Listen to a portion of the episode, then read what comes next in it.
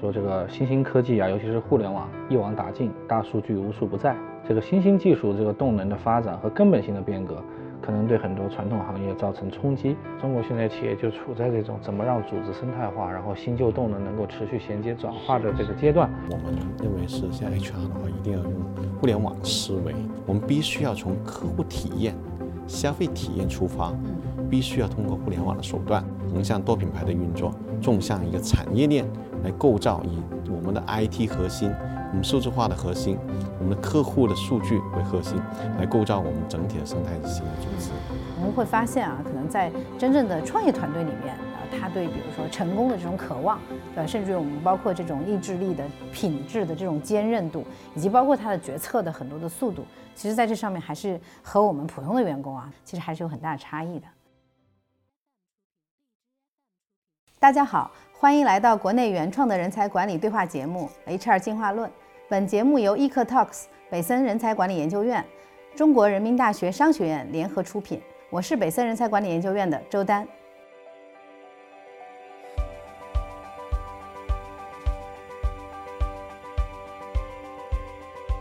这位是节目的特邀嘉宾，我们非常熟悉的中国人民大学商学院的周瑜教授。大家好，感谢大家再次来到我们北森的 HR 进化论。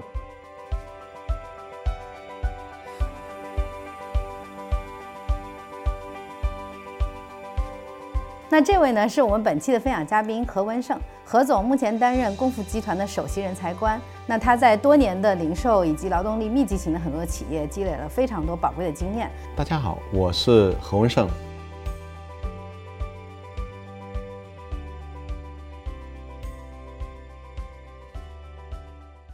这几年啊，大家都有一种感受啊，那整个的互联网经济的快速的发展，给我们传统的行业带来非常多的冲击以及改变。那何总呢，您在这个行业里面经营了非常多年，也想请您给我们来总结归纳一下，就这种变化对吧带来的最大的这种不同，尤其是对企业的经营管理对吧最大的一个冲击是什么？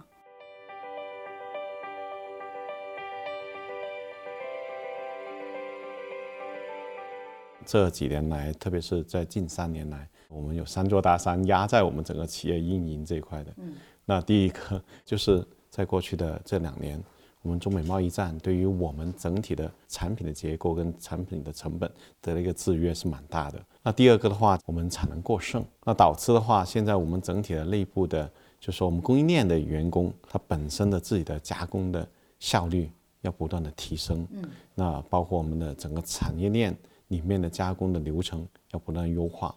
那也要结合互联网数字化的运营来去做好我们现在的零库存，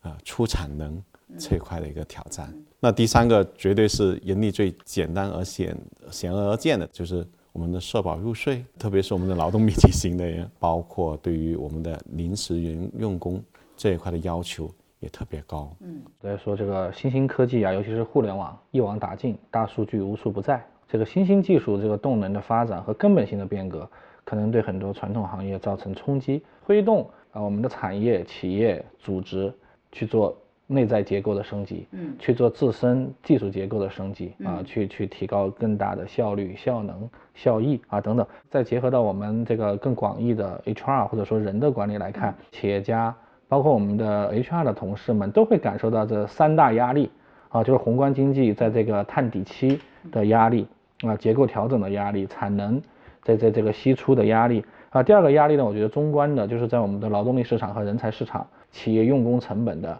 刚性上涨。当然，第三个压力就是企业自己能力升级的压力。所以我说，可能我们还要面对一个巨大的潜力和希望。我说这三个升级，嗯，啊，第一就是我们中国各行各业的产业升级，我认为是势不可挡的，嗯。第二个呢，就是我们中国的消费升级啊。第三就是技术结构升级带来的巨大的机会啊。其实我说这三个压力。面对这三个升级啊，其实当期有压力有焦虑，但是从中长期看，更有潜力，更有希望，更有更美好的未来。现在我们的整个的呃经济的不确定性，对吧？以及说包括现在的一个竞争的激烈性，那可能给我们企业的整个的生存也带来了很多我觉得比较大的压力吧。那您觉得 HR 在这上面啊，我们在应对这种焦虑和挑战的时候，对有一些什么好的应对策略？我们认为是像 HR 的话，一定要用互联网思维。打造你的整整体的一个效率，才能够释放更多的产能或释放更多的劳动力的潜能，我们必须要从客户体验、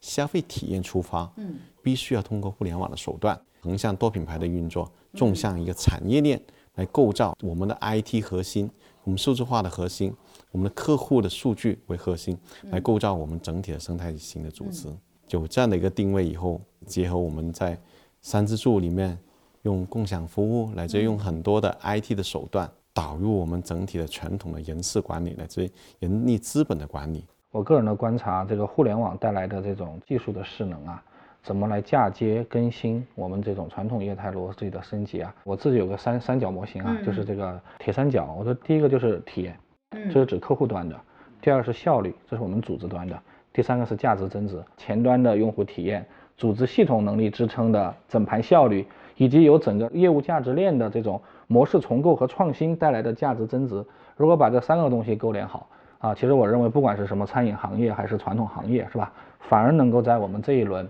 被强力倒逼的啊这种转型升级当中啊，其实强身健体，或者说根本上提升我们主企业的体质啊啊，去穿越这个周期。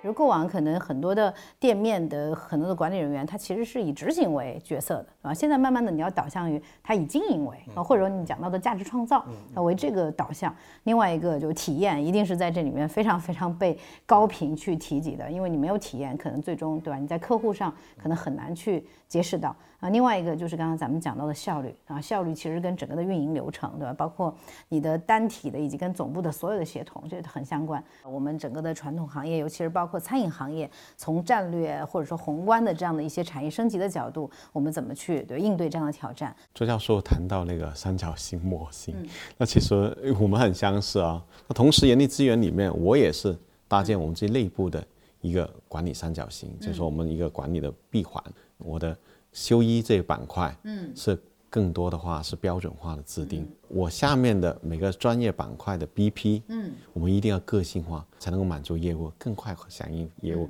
更快的去把客户的体验转化成为我们内部员工学习与成长或学习与那个沉淀经验萃取的一个最好的一个素材。我在整体的打我们的人力资源战略里面，我也打三个战役，第一个是肯定是贴近业务。是我们说业务战略，嗯，那第二个我是人才战略，嗯，就说我要确保我的公司能够在保留到成为百年老店。我们希望真的，我们真功夫是在中国快餐业里面这个牌子，像麦当劳、肯德基一样成为百年老店。我们通过整体的一个人才配置的战略，去找到最适配的或最敏捷的组织管控，来去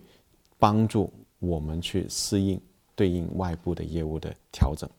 那文化战略的话，确实是确保我们成为一个学习型的组织，确保我们的创新，包括我们推动中式餐饮这文化落地的一个最终的保障。那我们想知道，在我们的餐饮企业，HR 怎么能够在这里面，对吧，做到跟业务的同频，对吧，甚至于比业务，对吧，还要再再提前一点步骤。那我认为是，首先先搭建好自己的人力资源的主架构，嗯，搭建好了以后，你就可以根据你的 HRBP，HRBP 要实现个性化吗？嗯，你要懂业务吗？嗯，你要承接你的业务的内容。你的 HRBP 第一个是业务，嗯，第二个的话才是到他怎么样去思考。就营收、营业额、收入、组织的配置，嗯，就营销团队、销售团队，啊，包括它的推广团队怎么设计？那根据我们说年度不同的消费季节，根据不同地区的消费人群、不同的客户，他会研究不同的人才配置。那所以话，这是才能够提升它的销售额。到内控这一块，我们说第三个指标就是利润指标，提高效率。是通过训练、培训提高他们他们效率提升，还是通过引进新的设备？嗯嗯，还是真的提升他们本身的那个组织里面的架构，来提升整个人均产能、人均产值，才最终实现它这个板块里面的利润最大化。第四个才是我们作为 HRBP 要保证它整个系统，我们说 PCDA，嗯，就整个。运作系统是能够自动运作闭环的，我们举个例子，对吧？就 HR，它从怎么从一个就是传统的可能我从人事管理，对吧？或者说甚至于事务性的这样的管理，能慢慢的迈入到这儿。通过我们说组织的研究，就岗位说说明的梳理，那通过岗位的胜任力的模型，那通过人才盘点，去把组织的效能提升。但这些都是传统的，那真正的话，可能还是要去如何激发他潜能。可能他们会去通过有一些阿米巴。嗯，的工具来提升就组织的效能提升，再去通过内部创业孵化，嗯，再次去挖掘我们员工的自己的潜能，说是一步一步把业务的人员成为当家做主的业务的主人，赋能给到他，嗯，他才是真正让业务人员认可的，嗯，HR。您前面讲到的就是比较高阶阶段，甚至我们可以去赋能组织的一些变革，甚至于是一些阿米巴的模式。当然也有很多人的尝试，甚至于很多失败，对吧？甚至于很多人讲说，哎，这个模式，对吧？到底在中国这样的组织体系下，它有没有可能成功？阿米巴的推广，我们就是涉及到五大板块。我们的板块里面有就供应链、有门店、电商板块、商业地产这个板块。其实不是每个板块在应用阿米巴都成功的，门店。做阿米巴，它有可能利润最大化了，但有可能牺牲了由于你的管理或者你的系统。所以阿米巴的运作确实是你的创业平台搭建或者你的裂变孵化品类、裂变品牌的一个前期的基础。如果你没有最终帮助它裂变，纯粹是每年每月去校准，去利润最大化。或加最大化，你的管理的成本管理压力很大。主流的三支柱模型过程中，咱们功夫集团有一些什么样的创新，或者有些什么样的不同？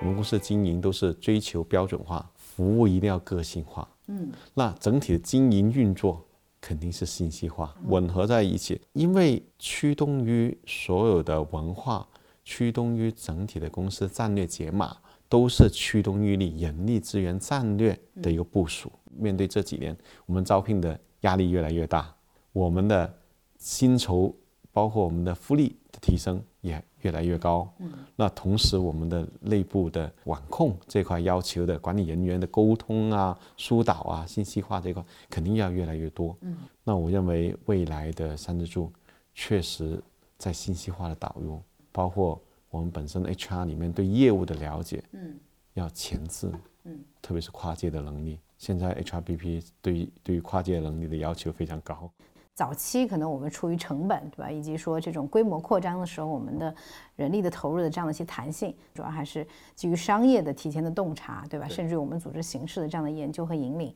我觉得这个可能也是我们三支柱，对吧？从最开始可能慢慢的走向未来的一个很好的趋势。所以刚才何总关于三支柱的这个分享呢，其实对我很有启发哈，有很多呼应和默契。C O E 标准化，S S C 信息化，还有那个 H R B P 个性化。所以 C O E 它制定集团顶层的，我不管你下面是什么生态、什么业态，不管你是横着的品类还是纵着产业链的这个单元的布局，但是我总有一些模块，总有一些组件，总有一些基本法是我要共守的。所以这是我 C O E 来搭建这个顶层的。相对标准化、共守化的模块，但是呢，我 HRBP 具备创造力，具备业务的深度的理解力和嵌入力，还有协同合作的能力，把这些顶层的要求能够创造性的降解成符合业务具体战术打法的 HR 的解决方案，深入嵌入到业务里面，为它赋能，提高这个业务水平，所以它很好的实现了这种集团化需要统的地方。的这种标准化，但是在业务的生命力、业务发展的这种专业专道、符合业务规律、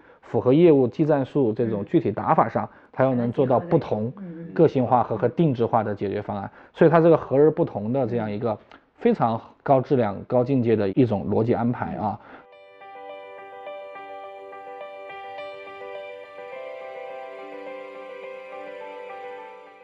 餐饮业。一听听起来，尤其是连锁餐饮业的人才，其实是首先数量庞大，第二，它的其实品类和种类其实也非常多，甚至于它的整个的层级和人才的结构也是比较复杂的。无论前端后端的对人的可能各种的能力的架构，其实都是不容易的。站在一个大的集团的角度上，对？我们这个人才的战役怎么打？打这个人才战略是为企业，还是为员工？嗯，这是很重要。而人才战略确实就是为打我们说人才发展的这个战略。嗯，就是说让员工能够一步一步的往上走。嗯，这很大的改变了我们过去很多连锁企业在这个人才战略里面，可能很多是以招聘为导向的。呃，很多人说，呃，我 OT 部门要跟很多系统测评系统合作啦，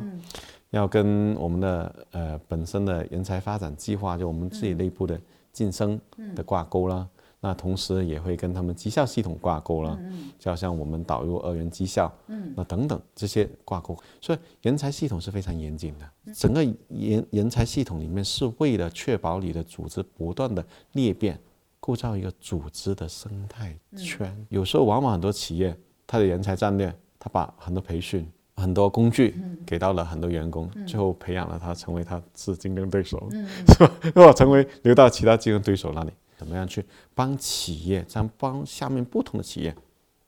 去找到适配的人才？我们通过了解员工的诉求，帮员工的做人才盘点，知道他的差距在哪里。每两个月六十天，嗯，给他一个报告，嗯，他在技能上面提升了多少？嗯，他的业绩提升了多少？同时在这六十天里面，我们也看他对公司的认同，嗯嗯，对生态的认同，对整体的文化的认同。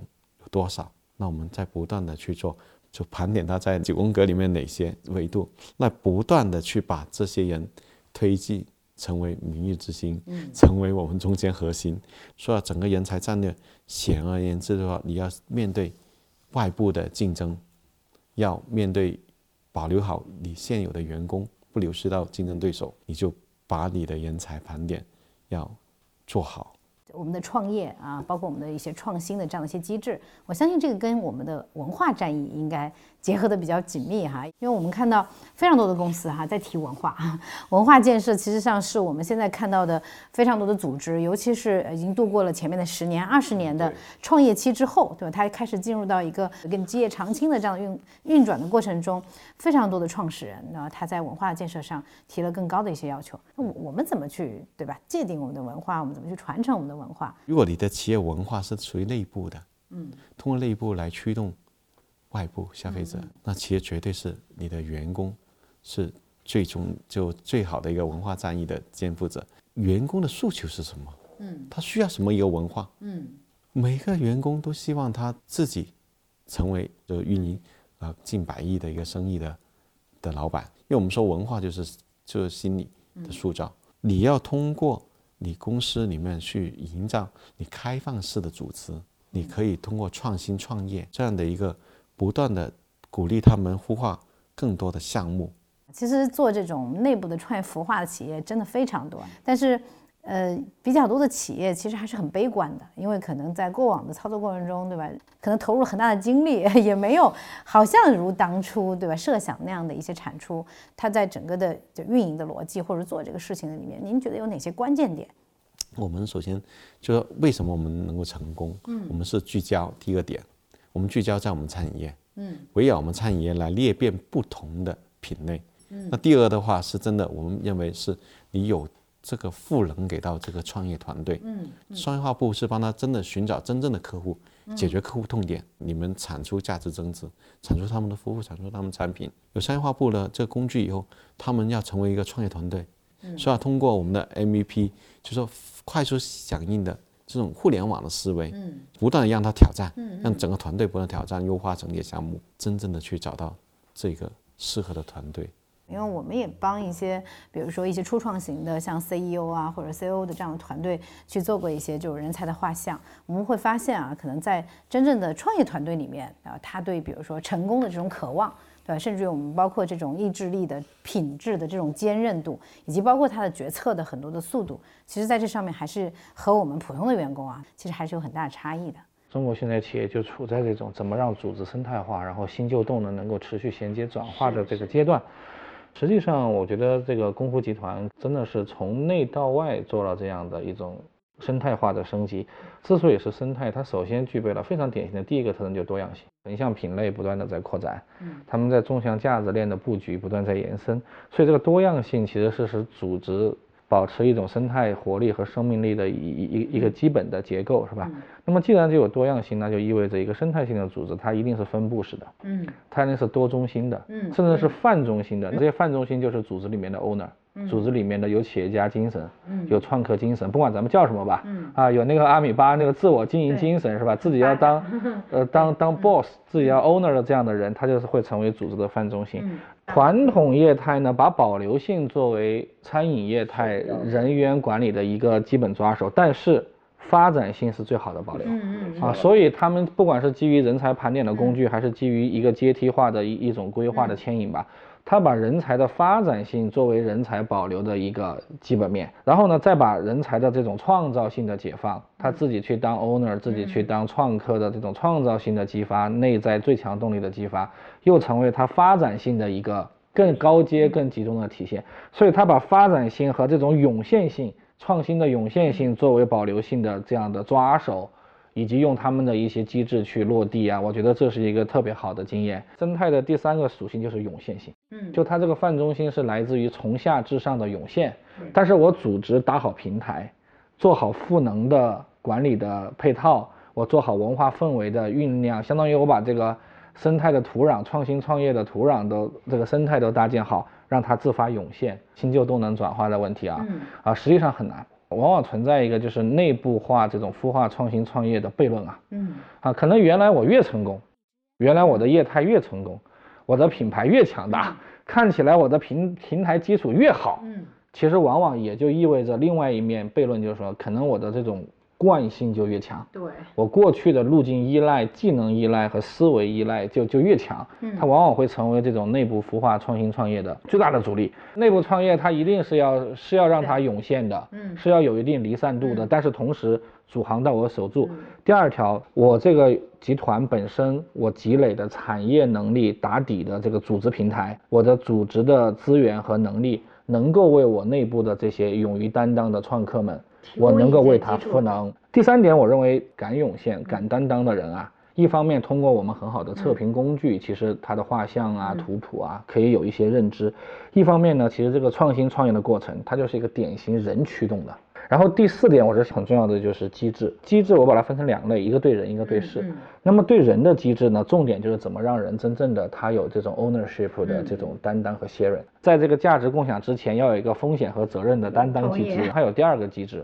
就是包容试错。嗯，因因因为这些创新创业越创新越创业，它的 risky 失败概率越高啊。然后第五点我说那个对事儿的机制其实也很重要。可能对我这些创新性孵化的第二曲线，甚至第三曲线这些业务本身，嗯，可能也要探索一个进退流转的标准，就是我什么是我的这个这个一定的观察期、培育期、保护期，有一些阈值，什么时候达不到，可能我集团也要有一些指导也好、督导也好，我果断的 close 啊，或者我我我果断的舍弃掉啊，那么保证好集团资源这种配置的这种时效性。其实从您在比如过去的呃五百强的公司的工作啊，作为职业经理人，可能到呃后面的作为 HR 的高管，对，以及包括现在可能整个的我们拥抱整个的互联网经济，它的整个的一个转型，就是从您的角度上，对，您会给我们目前的更年轻的这样的一些 HR 的职业发展上，对吧？他们一些什么样的建议？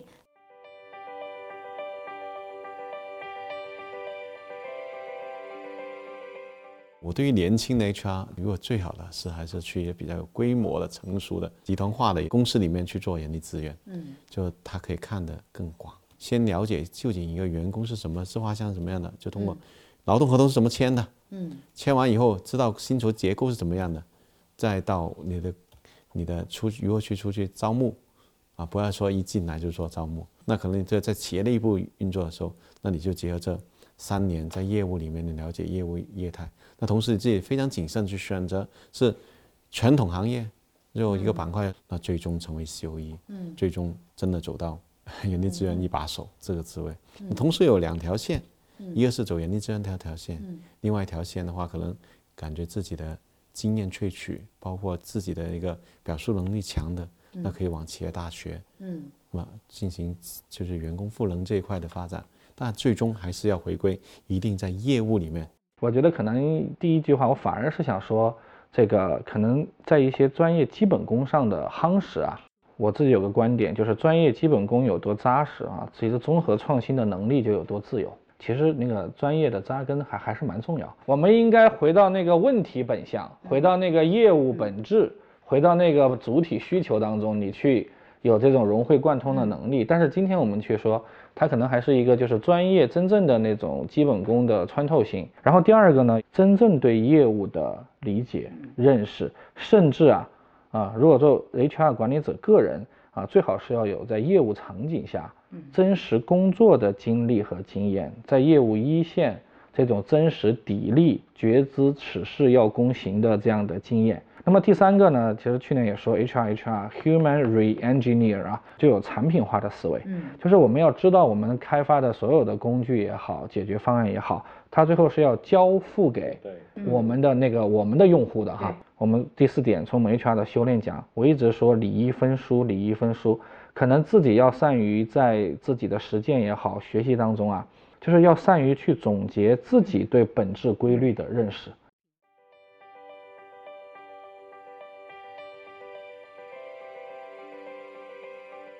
互联网整个的加速，我们传统产业以及尤其是餐饮业整个的挑战过程中，我们对吧？HR 如何去变革我们自己，以及更好的去迎接这样的一个挑战，以及何总给我们分享了关于 HR 三支柱它的一个建设，以及包括它中间的区分结合。同时，更加详尽的给我们讲到了啊，在功夫集团，我们怎么从呃业务战役到人才战役，再到文化战役这中间的一些最佳实践。那我相信呢，这样的一些分享也给我们 HR 的同仁，在未来的持续学习的过程中，怎么去打开我们的视角，啊，立足我们的一些业务本质啊，以及包括怎么去建设好我们的产品以及互联网的这样的一些思维，那我们可以更好去拥抱啊我们未来的这样的一些产业升级带给我们的一些挑战。